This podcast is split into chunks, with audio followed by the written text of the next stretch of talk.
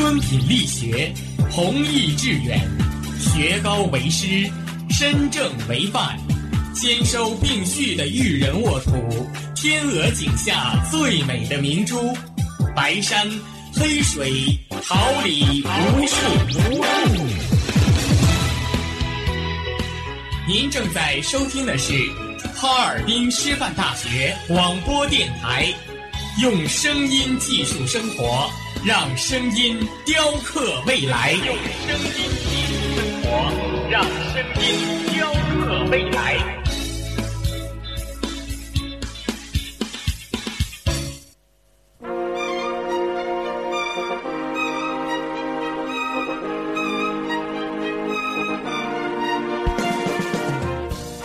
春华秋实，桃李不言。炫动之声，无限精彩。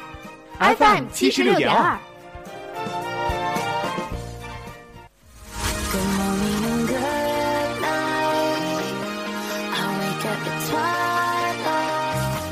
让电波在空中回响，让声音重塑梦想。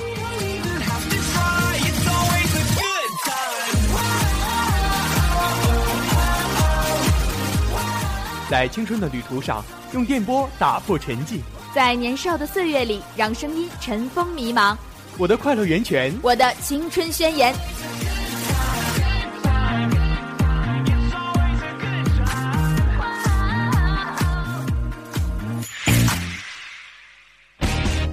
尔滨师范大学广播电台，正青春，传递正能量。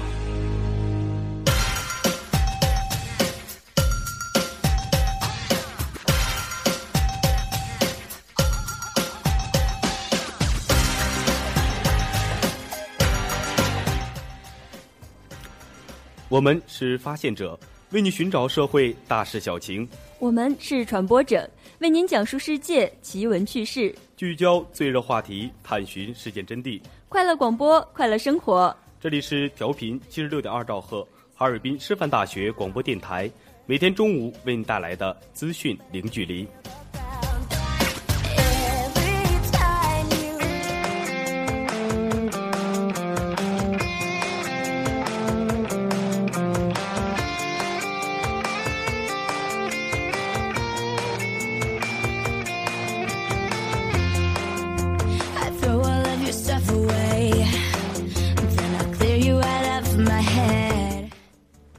听众朋友们，大家中午好！今天是二零一四年十一月五号，星期三，农历九月十三，欢迎大家的准时相约。我是播音何伟东，感谢大家的准时守候。大家好，我是播音高鑫，代表直播间里每一位辛勤工作的广播人员，感谢您的准时收听。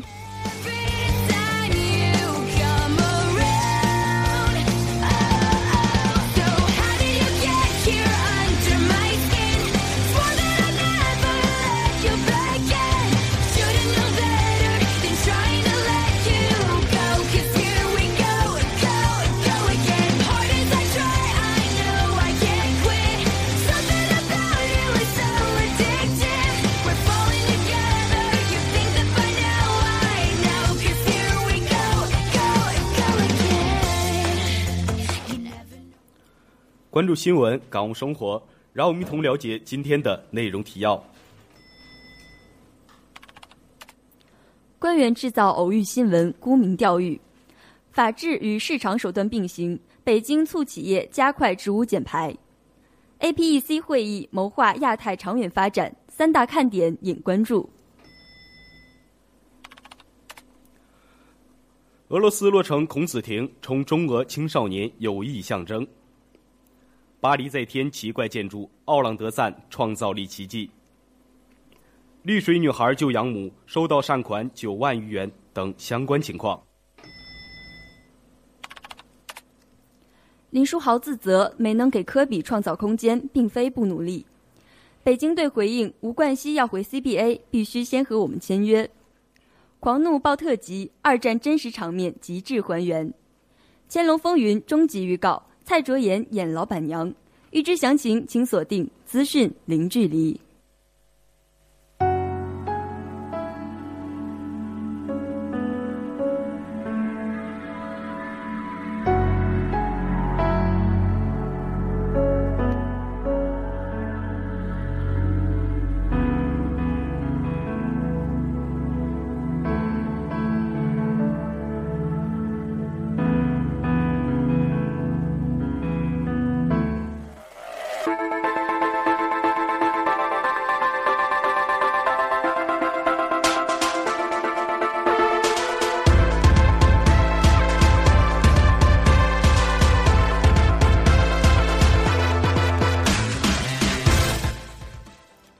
了解实时动态，关注焦点问题，一切尽在资讯直通车。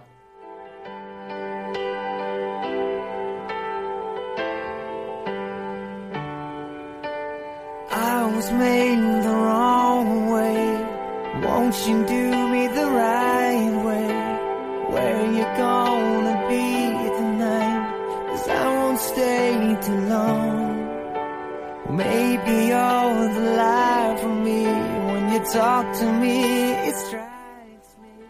官员制造偶遇新闻，沽名钓誉。近日，偶遇新闻频现，有偶遇领导干部乘地铁、坐公交的，有不经意得知领导干部下乡调研自带方便面的，偶尔一起不足为怪，但偶尔成风则令人起疑。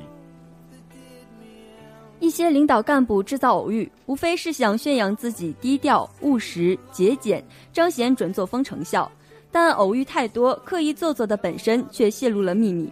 事实上，从请人给自己代写文章，到频频制造偶遇新闻，不论宣扬的手法怎么变，给自己造势的意图没有变，沽名钓誉之心没有减。前些年，有的地方评选全省职业教育先进个人、五一劳动奖章，杰出青年竟然局长、处长纷纷占主角，追名逐利可谓无所顾忌。诚然，人过留名，雁过留声，名利之心人皆有之，原本无可厚非。关键是如何对待名利。对于普通人来说，名利心重些，无非世俗市侩一些；但对领导干部而言，沉溺于追逐名利，醉心于沽名钓誉，就无异于打开潘多拉盒子，万般恶事多因此而起。不少落马者在追悔时就这样常常写道：“贪图功名利禄是我这一生最大的错误，私心杂念太重，名利思想太强，贪婪私欲过度。领导干部的名利观扭曲，就不仅容易腐化变质，最终身败名裂，还会误事殃民，败坏党和政府形象。有的人把升迁看得比什么都重，不惜搞形象工程、政绩工程，或者拉关系、找门路，甚至跑官、要官、买官。有的人把职级待遇放在首位，争名夺利在前，吃苦受累在后，得名获利的事少一点都不行。有的人以名利得失为干事依据，一看现在规矩多、约束多，就干脆为官不为。陈云写：“个人名利淡如水，党的事业重如山的条幅以自警。粟裕二让司令，一让元帅。杨善洲一辈子追求共产党员这个光辉之名，实现人民利益这个崇高之力。他们的事迹至今传为佳话，正是因为他们生动彰显了优秀共产党人的名利观。正确对待名利，这是习近平总书记对各级教诲。身处社会转型期，面对纷繁扰攘，不为名所缚，不为物所累，守得住清贫，耐得住寂寞，清清白白为官，踏踏实实干事，我们就能得大自在，一笔将以人格魅力和境界修为赢得百姓尊重和信赖。I've Was it something that I said? Was it something that I did? Or the combination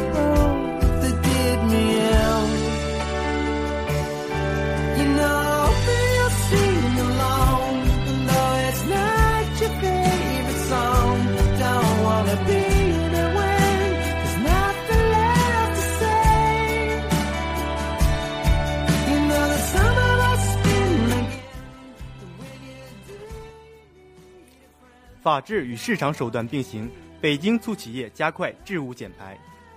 北京四号出台了内地最严厉的大气污染防治地方法规，并严格执法，大幅提高污染所需付出的成本，引导企业主动采用环保技术。北京高举依法治污的利剑，并释放经济成本核算的万灵丹，倒逼企业加快污染治理，减少废气排放。监测数据显示，今年一至九月，北京空气中的稀颗粒物同比下降百分之六点三。北京市大气污染防治条例今年出台，其中对环境违法的处罚力度明显加大，新增加倍处罚数额上不封顶的规定。这部地方法规为大气污染防治工作提供了有力的法律保障。自今年三月一号条例正式实施以来，环保、城管等部门连续七个月开展大气专项执法周行动。今年一至九月，北京环保部门共检查各类污染源单位四点七万余家，立案处罚环境违法行为一千九百三十起，处罚金额五千八百二十九点八五万元，同比分别增长百分之六十点三和百分之二百三十八点三。北京现行有效的大气污染防治地方标准已达三十三项，范围数量均居全国各省市之首，部分污染物排放限值已达全国先进水平。国家认为，提高排放标准可引导和倒逼企业调整原料结构和产品结构，加快其治理设施升级改造，应用先进污染控制技术。二零一四年，北京已修订发布了《低硫散煤及制品标准》，出台货运车辆能耗限额标准，锅炉、包装印刷、汽车制造等七个主要排放挥发性有机物的大气污染物排放标准正在研究制定中。淘汰高耗能、高污染、资源型企业是北京治污的重点。截止十月底，已有铸锻造、建材、化工等行业三百七十五家污染企业关停退出。同时，官方正推动工业污染深度治理，促进一百一十六个环保技术改造项目加速实施。今年以来，北京加强城市精细化管理和监管执法，将扬尘污染纳入企业信用及市场准入管理，对污染严重的单位暂停在京投标资格。现在，全市一千二百多个大型施工工地都安装了视频监控系统，监管部门可以实施远程监控，防止工地与执法人员躲猫猫。加强混凝土搅拌站治理整合，五环内搅拌站已基本停产关闭，改造更新七千多辆密闭化渣土运输车，其中近五千辆已投入使用。生态环境建设要持续不懈。今年北京完成平原造林三十三万亩，同时扩大水域面积，在废弃矿山、荒地实施生态修复和绿化。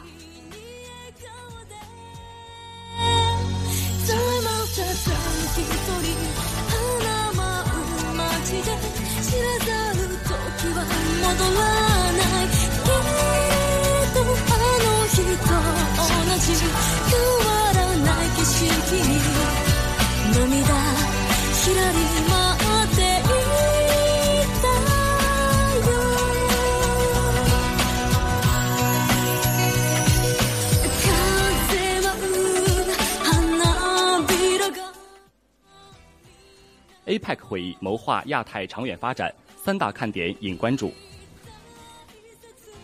亚太经济合作组织第二十二次领导人非正式会议即将在北京举行，这是时隔十三年，中国再次成为 APEC 会议东道主。此次会议主题是共建面向未来的亚太伙伴关系。中国外长王毅日前透露，会议有望在启动亚太自由贸易进程等三方面取得新突破。分析认为，这将加速促进开放型的亚太经济格局，规划 APEC 未来发展，对亚太长远发展影响深远。亚太自由贸易区进程将开展迎机遇。中国社科院亚太经济研究所所长李向阳说：“此次启动亚太自由贸易区，通过推进亚太区域经济合作，将有利于进一步整合亚太地区各种多边自贸安排，改变区域一体化呈现的碎片化、重叠化趋势。”中国社科院学部委员会张运领还指出，APEC 的基本功能是推动开放，亚太地区发展的最宝贵经验也在于本地区的开放。亚太地区需要一种强有力的力量，推动其统合开放的进程。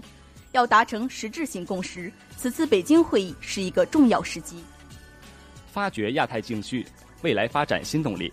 李向阳认为，亚太地区国家此前的经济发展模式也需要调整，而各国加强 APEC 层面的合作，来寻求破解路径是必然选择。此次会议在此方面的议题设置，也顺应亚太及世界经济发展趋势，契合了亚太各国各地区的共同需求。会议将围绕经济改革、新经济、创新增长、包容性支持、城镇化五大支柱进行深入讨论，深化互联网经济、城镇化、蓝色经济等前沿领域的合作。这或将是有利于成员国在亚太供应链大调整的背景下，避免结构调整过程中的虚假繁荣，并通过创新和提高生产率，实现持续而健康的稳定稳定增长，从而对亚太地区的未来带来深远影响。当然，上述突破只是北京诸多成果中的一部分。此次北京 APEC 会议上，各方将达成一百多项成果。可以相信，在今年 APEC 成立二十五周年这样一个重要年头，北京 APEC 会议将以其务实成果，在亚太区域合作和全球经济发展中留下独特历史印记。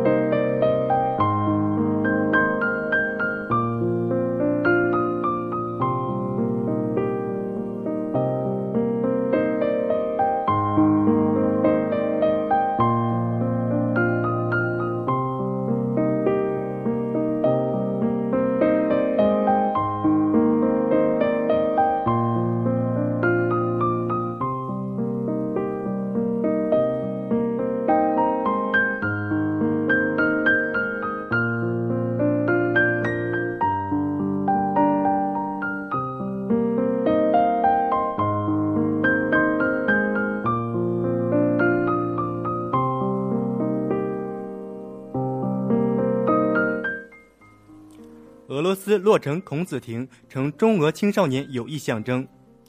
莫斯科英才学校孔子亭落成仪式，目前在该校秋色迷人的校园内举行。中国驻俄罗斯大使李辉、莫斯科英才学校校长季霍尔斯基、俄外交部杜马议员、中俄主流媒体代表以及莫斯科英才学校汉语和中国文化研究中心师生代表约二百人出席了孔子亭落成仪式。李辉在致辞中祝贺俄罗斯首座孔子亭在莫斯科英才学校落成。他说：“孔子是中国儒家学派的创始人，中华文化核心价值体系的奠基人，深受后人尊崇的万世师表，也是中国传统文化最具影响力的杰出代表。学汉语不可不知孔子，了解中国文化不可不知孔颜。”今年是中俄青年友好交流年，两国青少年相互学习对方的语言，了解对方文化传统，对增进和巩固中俄两国人民友谊具有十分重要的意义。今年在英才学校落成的孔子亭，正是中俄两国青少年友谊的象征，也是中俄两国人民文化交流的具体体现。李辉说：“英才学校汉语和中国文化研究中心多年来致力于汉语教学和研究。”培养了许多讲汉语的俄罗斯学生和优秀的汉语老师，不断钻研科学有效的汉语教学模式与方法，为中俄两国人文合作与交流做出了积极贡献。中国驻俄大使馆愿意继续为英才学校同中方开展交流与合作，培养更多懂中国文化与汉字的优秀人才，提供一切必要的协助与支持。希望喜欢中国文化、热爱汉语的俄罗斯优秀青少年，在学习中国文化与汉语中快乐成长，将中俄两国人民的友好接力棒代代相传。基霍尔斯基校长、俄罗斯国家杜马的三位议员也发表了热情洋溢的讲话，认为俄罗斯首座孔子亭的落成是推动俄中两国文化交流与人文合作的深入发展，增进两国青少年相互理解的一座新桥梁。充分体现了俄中两国和人民之间友好关系，以及俄中全面战略协作伙伴的关系的高水平。仪式结束后，莫斯科英才学校学生为我们表演了中文诗朗诵、中国传统舞蹈、中国经典歌曲及乐器演奏等高水准节目。学生们的精彩表演赢得们来宾们的热烈掌声，整个活动自始至终洋溢着中俄友好、欢快、热烈的气氛。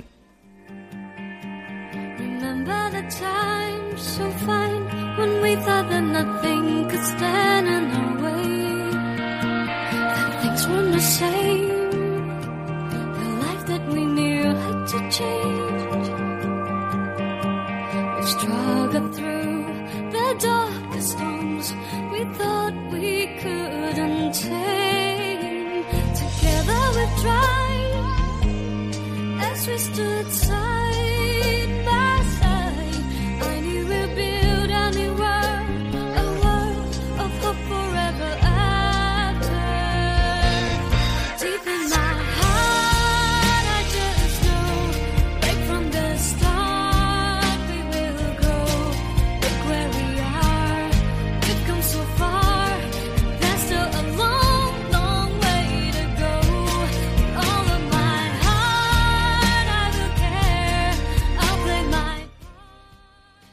巴黎在天奇怪建筑奥朗德赞创造力奇迹。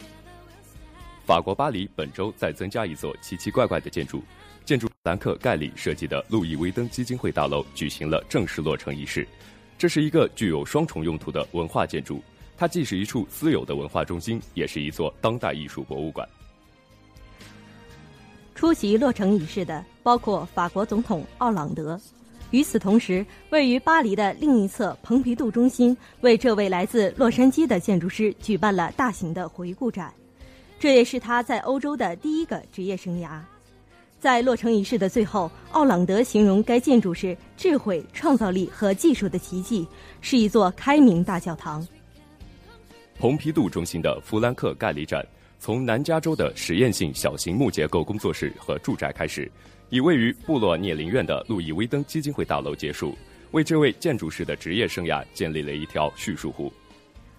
这个占地十二点六万平方英尺、耗资一点三五亿美元的建筑，将在十号正式对公众开放。无疑令巴黎厚重的历史建筑名单上又增添了一件重大的当代杰作。来这里参观的人看到的是一个立体派的帆船式建筑，玻璃材质的篷帆和大三角帆在树梢高度，同时朝着前后左右四个方向扬起。水再从悬臂装船手下方的阶梯状护坡滚滚而下，令整栋建筑看起来似乎行于水面。这栋两层楼的建筑有十一个展厅、一个大礼堂以及多层屋顶露台，方便举办各种活动和陈列艺术装置。这是一座19世纪的儿童乐园动物园，位于有着浪漫主义静止的布洛列宁院北侧。之前矗立于此的是一座相当于两层楼高的保龄球馆，建筑师在建筑面积和体量方面都必须受制于它，高处的部分只得采用玻璃。盖里说：“我们跟他谈到了地点的问题，显然它必须是一个适合放在花园里的建筑，遵循十九世纪的玻璃房或者温室传统。”一些建筑评论家认为，路易威登基金会大楼是弗兰克·盖里的所有作品中技术最为复杂、最具艺术感的建筑之一。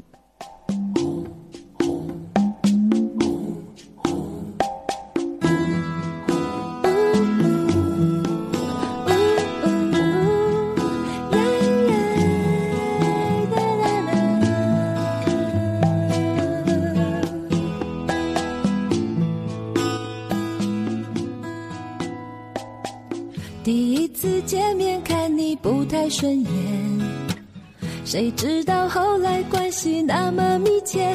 我们一个像夏天，一个像秋天，却总能把冬天变成了春天。你托我离开一场爱的风雪，我被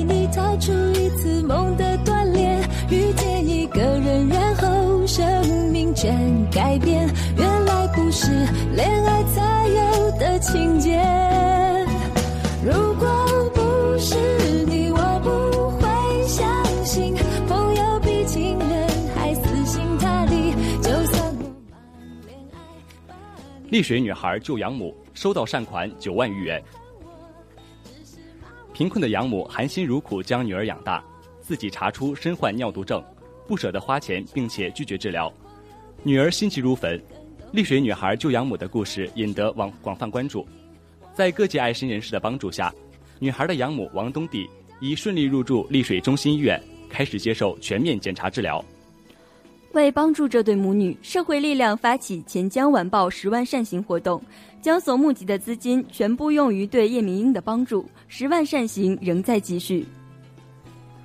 细心的明英每天都会把入记录下来，上传到微信朋友圈，并附上药费单。他说：“现在还是检查阶段，已经花去了近四千元，每一笔钱我们都必须好好用。”他特地向学校请了一个星期的假，在医院全程陪护。而因为王东娣长期患糖尿病，没有好好医治，引起的并发症太多，各种检查大概要一周时间才能出结果。叶明莹说：“现在就是每天抽血、献血、验血，做各种检查，还要一天四次打胰岛素控制血糖。前天做的检查说是妈妈视力严重受损，又查出胰腺有问题。昨天又说运动神经也受损了，也不知道妈妈承受了多少痛苦。这个十九岁的姑娘，每每想到妈妈的痛苦，就感觉特别无助。早上妈妈起床，可能是药物反应，突然讲不出话，把明英急死了。好在后来妈妈又能讲话了。医生说，现在他们用药都特别谨慎。明英说：“现在感觉妈妈就像自己的孩子，去哪儿都要牵着她。她每天都要把药分好，喂妈妈吃下。因为要控制饮食，妈妈有时饿得受不了，会偷偷塞几块水果到嘴里，她就要像个大人一样教育妈妈一番。有时候叶明英真的不知道该怎么办，不过为了妈妈，她说她必须勇敢。不过让她欣慰的是，每天都有那么多的好心人打电话来鼓励她、帮助她，有的还跑到医院来看望他们。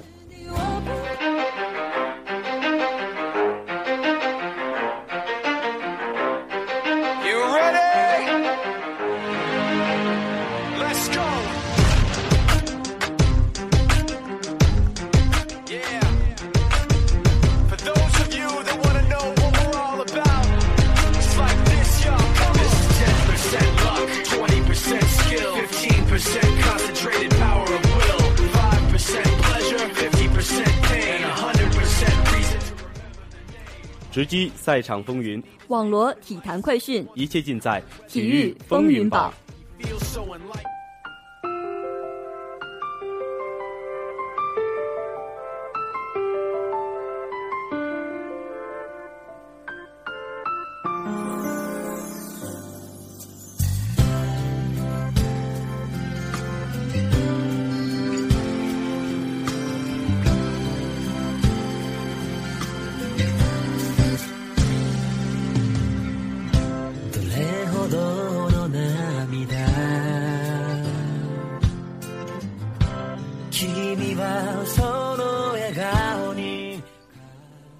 书豪自责没能给科比创造空间，并非不努力。洛杉矶湖人新赛季开局不利，各方面的原因都存在。对此，林书豪也很懊悔。他表示自己没有能为科比布莱恩创造空间，自己会更加努力。湖人新赛季开局不利，打出五十七年来最差开局，造成这一惨状的原因有很多，但林书豪显然有自己的解读。他认为进攻端的空间制造出现了问题。今天湖人的训练主题就是要让球队找到自己一起打球的最好方式。林书豪也专门谈了这个问题。林书豪说：“例如比赛空间问题，这是我们一直想要弄清楚的问题。我们要给科比创造空间，让他按照自己的方式去进攻。但是内线如果出现两个大个子，那么我这样的攻击型后卫该如何操作，还需要磨练。”林书豪承认湖人在开赛季开局没有打好，比他预期的要差一些，这让他感到沮丧。但是这一局面的产生，主要是因为球队运行了新体系，他还要找到驱动球队的最佳方式。他们需要我攻击，制造进攻机会，在防守端还需要制造压力。林书豪说：“我没有能完成所有的任务，但我知道这只是赛季初期，而且没有完成任务并不是因为我不努力。我们需要尽自己所能的去比赛。”卡洛斯·布泽尔也赞同林书豪的看法，他认为湖人现在表现不佳，并不是因为不努力，他认为球队需要更好的沟通。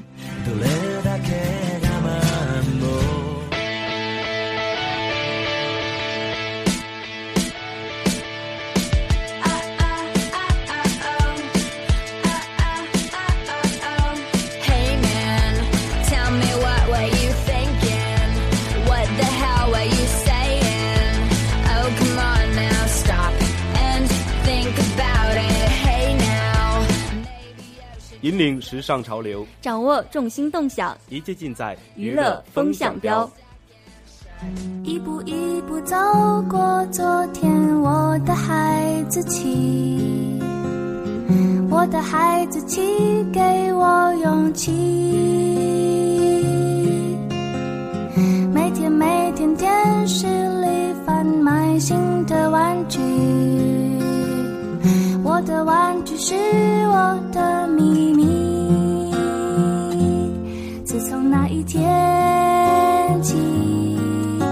我自己做决定。自从那一天起，不轻易接受谁的邀请。自从那一天起，狂怒爆特辑，二战真实场面极致还原。由大卫·阿耶执导，布拉德·皮特、变形金刚系列男主西亚·拉伯夫、壁花少年罗根·勒曼、行尸走肉乔·恩伯瑟等好莱坞一线男星联袂主演的2014年末最大战争巨制《狂怒》近日发布了名为《地狱再现》的特辑。视频讲述了影片在制作中用尽各种方法，极力还原真实的二战战场，让观众在观影时仿佛时刻置身于战火之中。《狂怒》上周末已扩映至四十四个海外市场，轰出一千四百六十万美元。这部战争巨制早期海外票房达到三千七百八十万美元，更有观众在看完该片后叹服道：“这是三十年来最好看的战争电影。”此次《狂怒》的吸引人之处，便是该片完成了对历史战争的真实还原。为了重现这段历史，剧组着实花了大力气。影片的设计总监安德鲁·孟西斯透露道：“每一个镜头的设计都是有据可依的。”对影片如此全面且精致的修饰带来的效果是显而易见的。担任本片摄影指导的罗曼·瓦特亚诺夫说道。重点就在于你不会感觉这是在看电影，你会觉得就是跟着这帮战士们亲身体验了二战。值得一提的是，这部影片不仅像以往战争片那样呈现了战争的惨烈，同时也细致地捕捉着战士的每一个表情和其中所蕴含的内心活动，这是普通的战争影片所没有的，没有那些花哨的包装，让观众看到了这场战争对战士们造成的巨大的身心伤害和影响。令人钦佩的是，剧组人员为了让影片看起来更加真实，对片中细节的完美还原做到了无细致。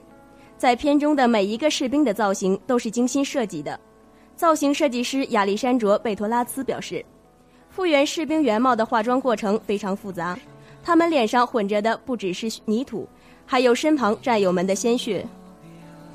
而在影片的服装设计上，服装设计师梅亚·梅舍德也十分严谨。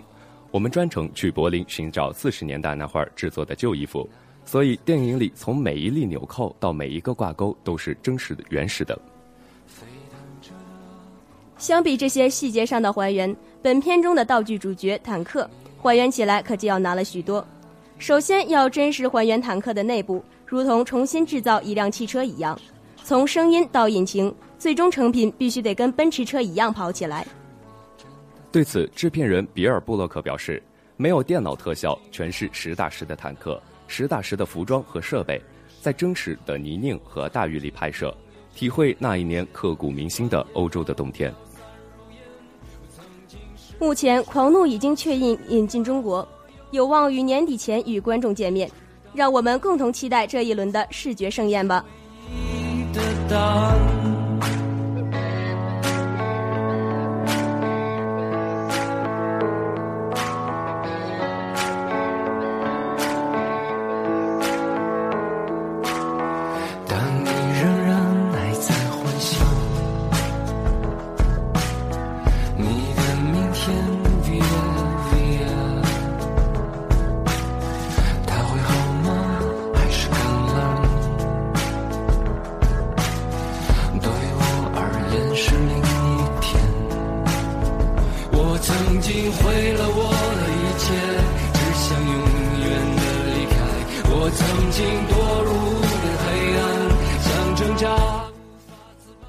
乾隆风云》终极预告，蔡卓妍演老板娘。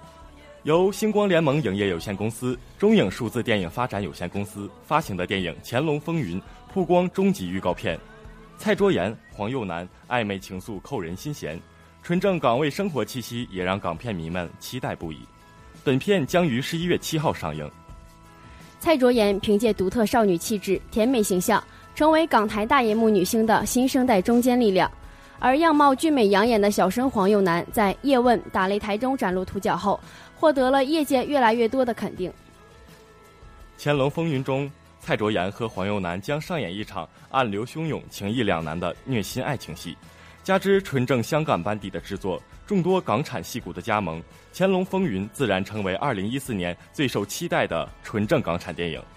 而蔡卓妍加黄又南的配置，让很多影迷把《乾隆风云》评价为颜值五颗星。《乾隆风云》由人气花旦蔡卓妍担纲女主角，与港产新生代美颜小生黄又南上演对手戏，演绎虐心恋，更在爱恨交织中将纯正港味街头生活尽情展露。蔡卓妍因其少女外形，通常在电影中出演花样少女角色，让观众留下深刻印象。此次在《乾隆风云》中，蔡卓妍突破性饰演一个年纪轻轻就需要独挑大梁的茶餐厅老板娘，褪去单纯少女感，蔡卓妍演绎出一个坚强、独立、倔强、敢爱敢恨的真实港妹形象。本片不但由实力新人突破表演挑大梁，更有一干金牌配角镇守电影品质。吴佳丽、陈慧敏、吴浩康、吴志雄、姜浩文等港产戏骨在预告片中露真容，举手投足皆是戏，往来之间火花四射，这些都将观众的期待拉至升顶。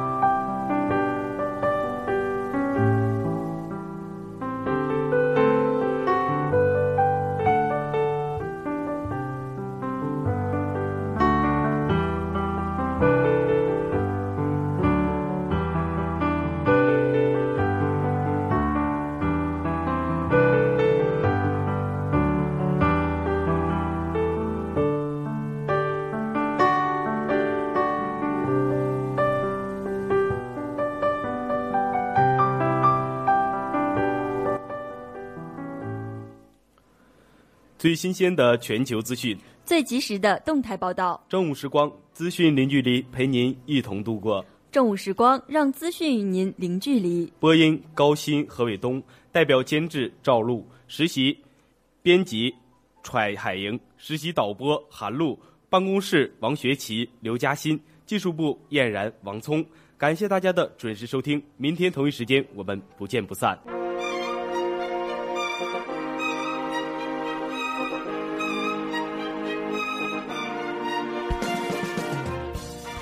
春华秋实，桃李不言。炫动之声，无限精彩。FM 七十六点二。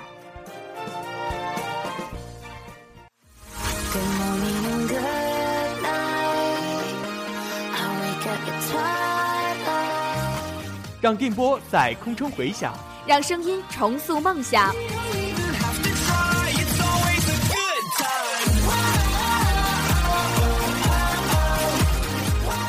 在青春的旅途上，用电波打破沉寂。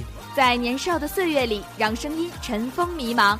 我的快乐源泉，我的青春宣言。